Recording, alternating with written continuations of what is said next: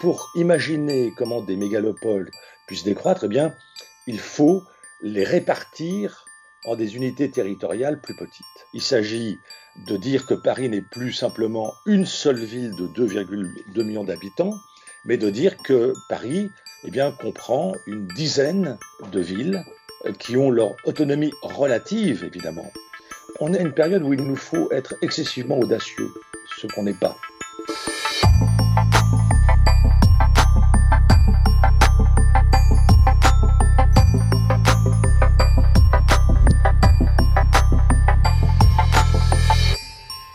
Fin à la métropolisation, mettre en place des politiques de réaménagement du territoire qui viseraient des agglomérations de 300 000 habitants en moyenne.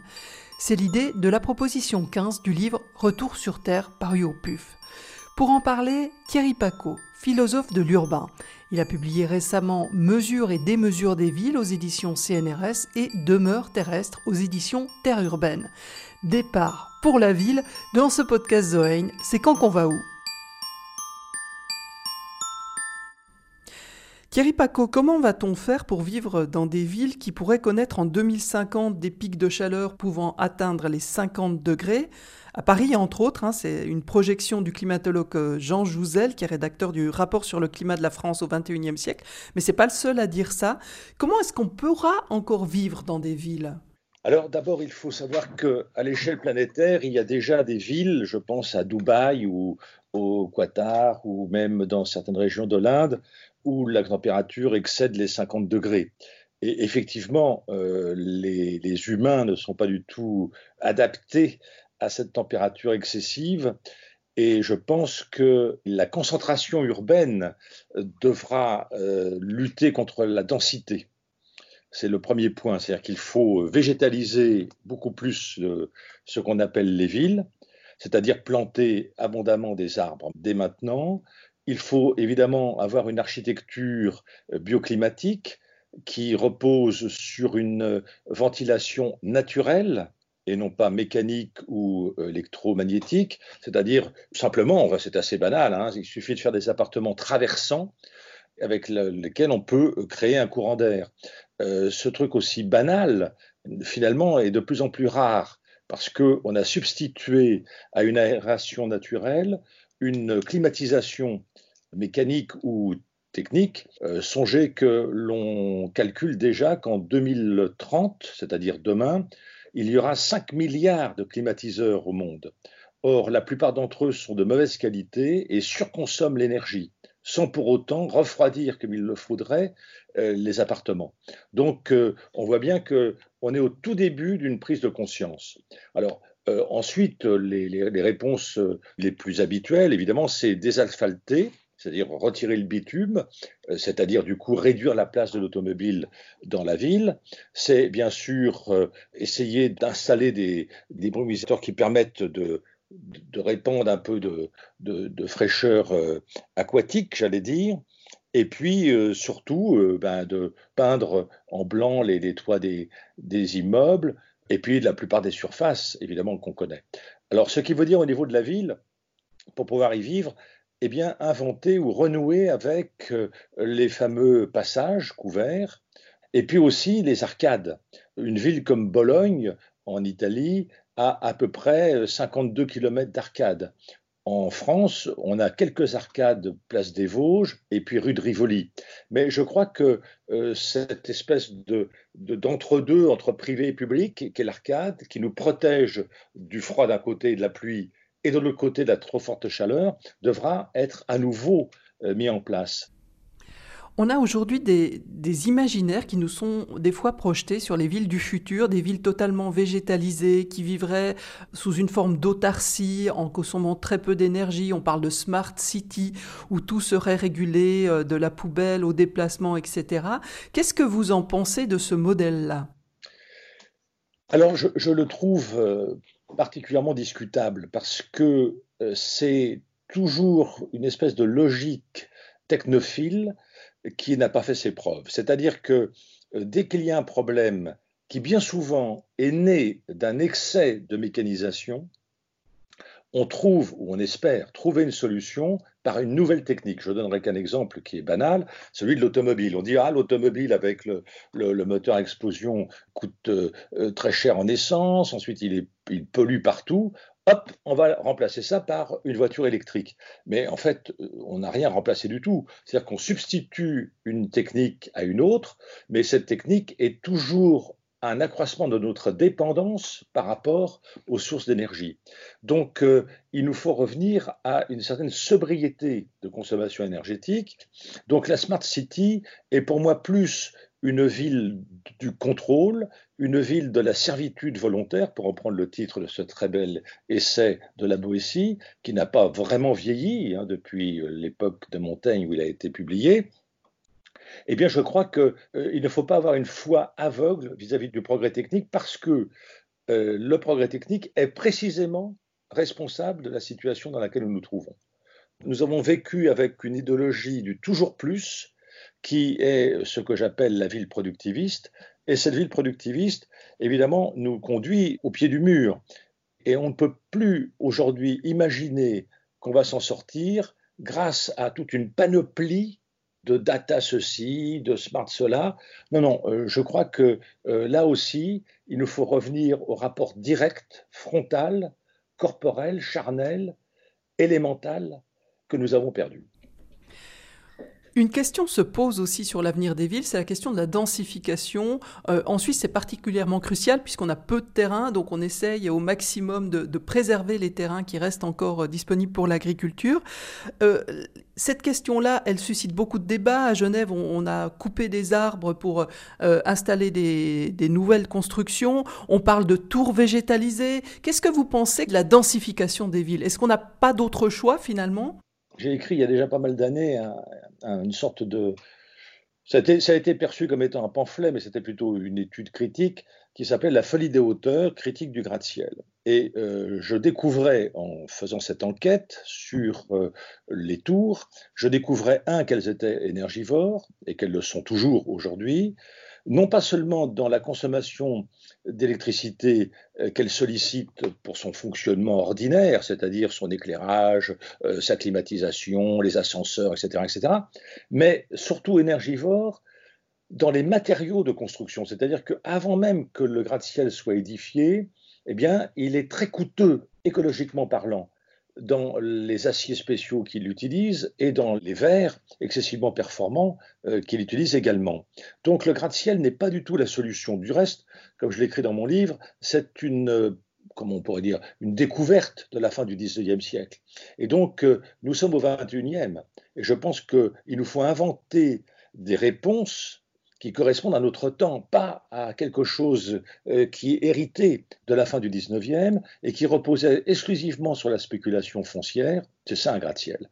Et j'ai compris une chose que je n'avais pas du tout mesurée, c'est que le gratte-ciel au centre-ville va avec le centre commercial à la périphérie, va avec les autoroutes urbaines et va avec l'urban sprawl, c'est-à-dire l'étalement urbain.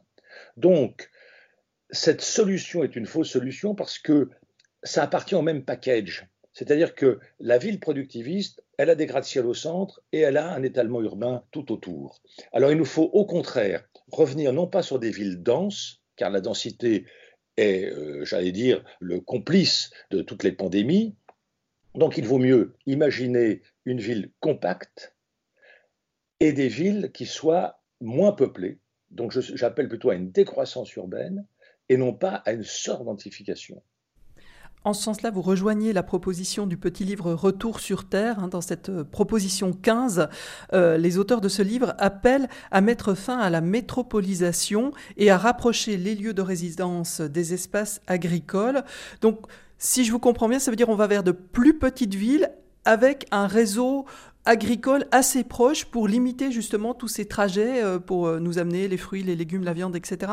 Exactement, c'est-à-dire qu'il euh, nous faut cesser de penser en opposition ville-campagne, car au contraire, il faut essayer de magnifier leurs interrelations, et pour ça, ben, il faut euh, non pas introduire des fermes urbaines au cœur des villes, parce que euh, des grandes mégalopoles comme Shanghai, comme New York ou, ou même Paris n'ont pas de terre pour ça, mais on peut essayer de réactiver ce qu'on appelait une sorte de nébuleuse maraîchère tout autour des zones urbaines, alors ça, c'est tout à fait envisageable. Pourquoi les fermes urbaines, ça, ne vous intéresse pas? Parce qu'on en parle beaucoup, on parle d'aquaponie, etc. Ça, m'intéresse tout à fait, mais je pense que c'est très difficile de trouver un emplacement euh, pour Paris. Aujourd'hui, la, plus grande ferme urbaine de Paris, elle est sur les toits euh, du, du, Palais des Expositions à Porte de Versailles. Alors on ne peut pas faire mieux. C'est-à-dire que si on avait, comme j'avais suggéré, mais c'était un peu une provocation, si on avait déménagé le parc des expositions de la ville, par exemple de Genève ou celui de, Paris, au terminus de la ligne d'un e eh bien alors à ce moment-là, on aurait pu, euh, mais il fallait retirer tout le béton qui était là, il fallait dépolluer le sol, on aurait pu consacrer ici un emplacement à une ferme urbaine. C'est beaucoup plus jouable dans des villes plus petites de 30 000, 20 000, 30, 50 000, 100 000 habitants où il y a du foncier disponible, non pas au centre-ville, mais dans le périmètre même de la ville. Autrefois, en fait, autour des villes, il y avait toujours une, ceinture maraîchère. Alors, euh, dans, toute l'histoire urbaine, qui est assez courte, hein, ne l'oublions pas, les premières villes datent de 3500 ans avant Jésus-Christ, elles apparaissent du reste euh, là où l'agriculture fait ses premiers pas dans les vallées fluviales de l'Euphrate, du Nil, du Tigre, etc. Et ces villes, qui sont donc à proximité des terres arables où on produit des biens alimentaires, eh bien, sont quand même tributaires d'échanges avec le lointain. Les villes n'ont jamais eu d'autonomie alimentaire. Elles ont toujours été contraintes d'importer des biens alimentaires de l'extérieur et parfois même de très loin. On le sait très bien, pour Rome antique, Rome euh, vivait grâce aux céréales qui étaient produites dans la vallée du Nil, donc dans sa dépendance coloniale, j'allais dire, qu'était l'Égypte. On sait très bien que la Hollande du XVIIe siècle se procurait la plupart des céréales qui entraient dans la fabrication du pain en Pologne, et ça, ça activait tous les ports de la Baltique. Donc l'histoire urbaine d'un côté et l'histoire de l'alimentation des populations urbaines sont intimement mêlées depuis le début. Et il n'y a jamais eu véritablement un seul exemple finalement d'autonomie alimentaire. Donc c'est à nous de l'inventer, ce qui veut dire évidemment modifier le contenu de nos assiettes, premièrement. Ce qui veut dire aussi euh, favoriser, comme vous l'avez dit, les circuits courts, c'est-à-dire ce qu'on appelle maintenant le cavore, c'est-à-dire manger quelque chose cultivé à deux pas de chez moi, et ce quelque chose étant de saison. Et, c'est tout à fait bien dit, du reste, dans, le livre Retour sur Terre, il ne s'agit pas de consommer, entre guillemets, une terre par an, alors qu'on en consomme parfois trois, dans certains pays comme les États-Unis, mais essayer de, comme le dit Dominique Bourg, essayer de consommer moins d'une terre par euh, an afin de la, comment dirais-je, de la, de la nourrir elle-même, cette terre qu'on a tellement fatiguée et épuisée. Alors si on en revient à la révolution urbaine, Thierry Paco, pour avoir une idée d'ordre de grandeur, quand vous dites qu'il faut euh, amener les villes à décroître, ça veut dire qu'une ville comme Paris, vous l'imaginez avec combien d'habitants en 2050, si un scénario idéal se, produisait, si euh, vous étiez suivi dans ce que vous dites?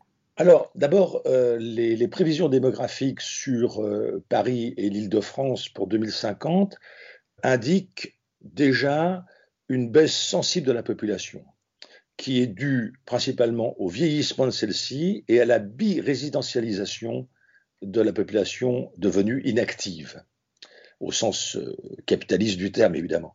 Donc, cette ville-là va déjà décroître. Mais, évidemment, ce n'est pas suffisant et pour imaginer comment des mégalopoles qui existent aujourd'hui avec 2, 3, 4, 5 millions d'habitants puissent décroître, eh bien, il faut les répartir en des unités territoriales plus petites. C'est-à-dire qu'il ne s'agit pas de détruire des immeubles parisiens, il s'agit de dire que Paris n'est plus simplement une seule ville de 2,2 millions d'habitants, par exemple, mais de dire que Paris eh bien, comprend une dizaine de villes qui ont leur autonomie relative, évidemment, puisque euh, c'est un territoire qui ne peut être que solidaire avec ce qui l'entoure, et là, inventer, évidemment, des nouvelles modalités du politique. On est, on à une période où il, nous faut être excessivement audacieux, ce qu'on n'est pas. C'est-à-dire que euh, les gouvernements, comme les municipalités, généralement, fonctionnent en une répartition des pouvoirs par thème. C'est-à-dire que j'ai euh, Madame Mobilité, euh, Monsieur Parquet Jardin, etc. etc. eh bien, comme on a un ministre du Travail, un ministre de la Santé, tout ça ne peut plus fonctionner. Il nous faut écologiser notre esprit, c'est-à-dire il nous faut sans cesse entremêler les processus, les transversalités et les interrelations. Et du coup, évidemment, je n'ai plus un ministère de la Santé, un ministère de l'Agriculture, j'ai un ministère de l'Alimentation. Seulement. En fait, à dire vrai, pour qu'une communauté comme une municipalité fonctionne, il ne faut que quatre ou cinq, j'allais dire, euh, premiers adjoints. Et ensuite, évidemment, il faut mettre en place tout un système de pouvoir horizontal, de collégialité. Alors là, là, on en est loin, évidemment. On sait que pour euh, faire des évolutions dans une ville, des évolutions urbaines, ne serait-ce que euh, l'isolation des bâtiments, ça prend euh, des, dizaines d'années. Là, on est quand même sur un, défi qui est très proche. Comment vous l'imaginez ce changement? Est-ce que finalement, on, va laisser devenir les villes trop chaudes et puis les gens partiront d'eux-mêmes passer invivables et puis là, on va réellement se remettre à, à penser l'organisation des villes? Vous avez absolument raison. On a d'un côté une lenteur euh, dans la prise de conscience et ensuite dans la traduction de celle-ci en mesures politiques, mais on a aussi, parce qu'il ne faut pas se faire euh, de faux espoirs, on a aussi des entreprises, des mouvements politiques, etc., pour qui tout ça est secondaire. Il y a encore des climato-sceptiques, alors ils sont un peu honteux et cachés, mais ils existent encore. Lorsque j'ai publié Désastres urbains, en 2015. Ce livre a été réédité en 2019, je l'ai donc actualisé. Et là, ma plus grande stupéfaction, je me suis aperçu, alors que les rapports du GIEC euh, circulaient de plus en plus, alors que des mouvements de jeunes euh, faisaient de la question climatique une question fondamentale pour notre avenir, je me suis aperçu qu'on n'avait jamais autant produit de centres commerciaux avec des parkings gigantesques qui urbanisent des terres arables, avec autant de gratte-ciel construits dans le monde de plus en plus haut. C'est-à-dire que tout ce que j'avais appelé des désastres urbains et avec lesquels il faut impérativement rompre, continue à avoir euh, finalement le haut du pavé.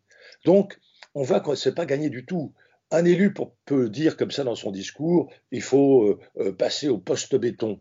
Mais qui finance ces campagnes électorales? Les grands majors du BTP. Alors là, là, on est coincé. Vous voyez ce que je veux dire C'est excessivement difficile parce que les majors du BTP en France, on en a cinq, ils sont excessivement puissants. Chacune a un département qui s'appelle développement durable, évidemment. Mais ça, c'est de la com. Derrière cela, on est en train d'organiser une géopolitique, par exemple, du sable pour pouvoir faire du béton.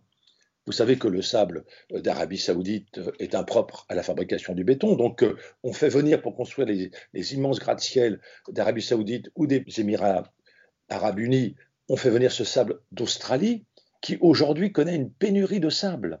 Alors, vous voyez, on prend un tout petit truc, c'est pour ça que je parle d'interrelationnalité, de transversalité de processus, parce que tout est intimement lié. Et il faut tout faire en même temps. C'est ça qui est le défi nouveau. C'est qu'auparavant, on pouvait hiérarchiser, ou du moins on croyait qu'on pouvait hiérarchiser euh, les impératifs, dire bah, il faut d'abord commencer par ceci, puis ensuite cela. Aujourd'hui, on sait que tout est intimement lié. On l'a vu avec la, pandémie. On détruit les habitats des chauves-souris. Je caricature évidemment. Euh, celles-ci se vengent, j'allais dire, en, en, produisant un virus que les humains vont attraper et qui va les décimer. Donc on voit bien que tout est intimement lié. Donc, comme je le disais au début en vous répondant, il ne faut pas d'abord faire des fermes urbaines et planter des forêts et puis euh, peindre en blanc les toits. Il faut tout faire en même temps. C'est pour ça que nous sommes dans une très grande difficulté. Parce que pour ça, il faut qu'il y ait un consensus euh, partagé par tous. Et on en est loin on en est loin quand on voit que euh, on continue euh, à faire des cours de récréation euh, bitumés, sans arbres, au nom de la sécurité des enfants ou je ne sais pas quoi. Non, il nous faut sans cesse enrichir, j'allais presque dire exalter le rapport magnifique par ailleurs entre les humains et le monde vivant. C'est-à-dire il faut rompre définitivement avec le dualisme nature-culture humain-nature. Il nous faut voir que cette nature est sans cesse dénaturée par nos propres actions et qu'il y a aussi du sauvage en nous qu'il faut également cultiver. Dans la proposition 15, euh, toujours du livre Retour sur Terre, on parle aussi d'encourager la redistribution de la population, parce qu'évidemment en France, il y a de très grandes villes, mais il y a des campagnes qui sont dépeuplées. Et cela à travers une fiscalité écologique et sociale adaptée qui jouerait notamment sur les prix du foncier. Alors, je, vous pose cette question, parce que ça peut aussi être un choix volontaire des, personnes qui se posent ces questions-là aujourd'hui, après la crise du Covid, euh, qui ont été confinées dans des appartements sans balcon, qui se disent, mais pourquoi est-ce qu'aujourd'hui, moi, j'irai pas m'installer en campagne? Est-ce que ce mouvement-là qui démarre, euh, cette idée aussi justement d'inciter ce, mouvement avec des pressions euh, plus au niveau fiscal, qu'est-ce que vous en pensez? Euh, c'est un vieux, vieux débat, celui de, cette comment résoudre l'opposition ville-campagne, comment les réconcilier, puisqu'on sait que, euh, en fait, euh, les villes comme les campagnes sont interdépendantes. Eh bien, pour ça, eh bien, il faut que ces petits villages, qui ne soient plus des villages dortoirs, mais des vrais villages urbains, il faut pour ça que ces villages puissent offrir à leur population les mêmes qualités, j'allais dire, de vie quotidienne que des villes moyennes ou, petites. Et pour ça, donc, il faut réintégrer les services publics, il faut réactiver la diversité de toutes les activités possibles, la diversité générationnelle, la diversité langagière, la diversité sexuelle, la diversité culturelle, pour faire de ces campagnes des lieux où il fait bon vivre. Pour l'instant, euh, vous l'avez très bien dit, il y a des campagnes désertifiées euh, ou désertées, disons plus simplement, en France, parce que ce sont des campagnes où l'on n'a euh, accès à rien. Alors, commençons déjà euh, basiquement par euh, permettre à tous les territoires d'être connectés, et puis ensuite, faisons que les écoles restent dans les, dans les petits villages, faisons que les commerces de proximité, comme on les appelle, moi je préfère parler de commerce familier, le commerce du quotidien, restent au centre des petites villes. Faisons des, mesures fiscales, euh, des mesures bancaires pour les prêts euh, pour les jeunes couples, afin qu'ils puissent acheter les maisons de ville qui sont abandonnées, au lieu d'aller construire un pavillon sans aucune grâce à quelques centaines de mètres à la périphérie de ce petit bourg. Je vous appelle, euh, si je ne me trompe, vous êtes actuellement en Touraine, euh, donc vous êtes dans un petit village. Alors, c'est pas un village, c'est une maison totalement euh, à l'écart. Et si je prends le village duquel je dépends administrativement, il n'y a pas une seule boutique. C'est-à-dire que là, tout à l'heure, quand on aura raccroché, j'irai chercher du pain et la presse, je vais faire 20 km avec mon vélo.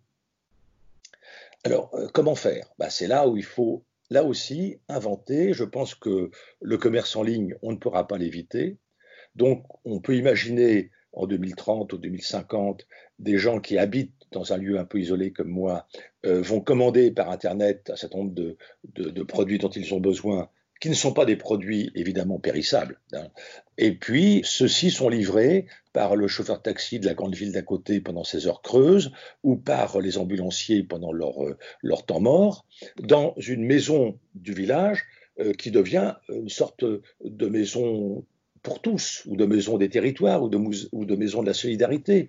Et puis ben là, du coup, euh, en venant chercher les biens que j'ai commandés 3-4 jours auparavant, eh bien, je rencontre d'autres personnes, et c'est comme ça, peut-être, que l'entraide se généralise, que des formes de covoiturage s'esquissent, etc., etc. Thierry Paco, dernière question.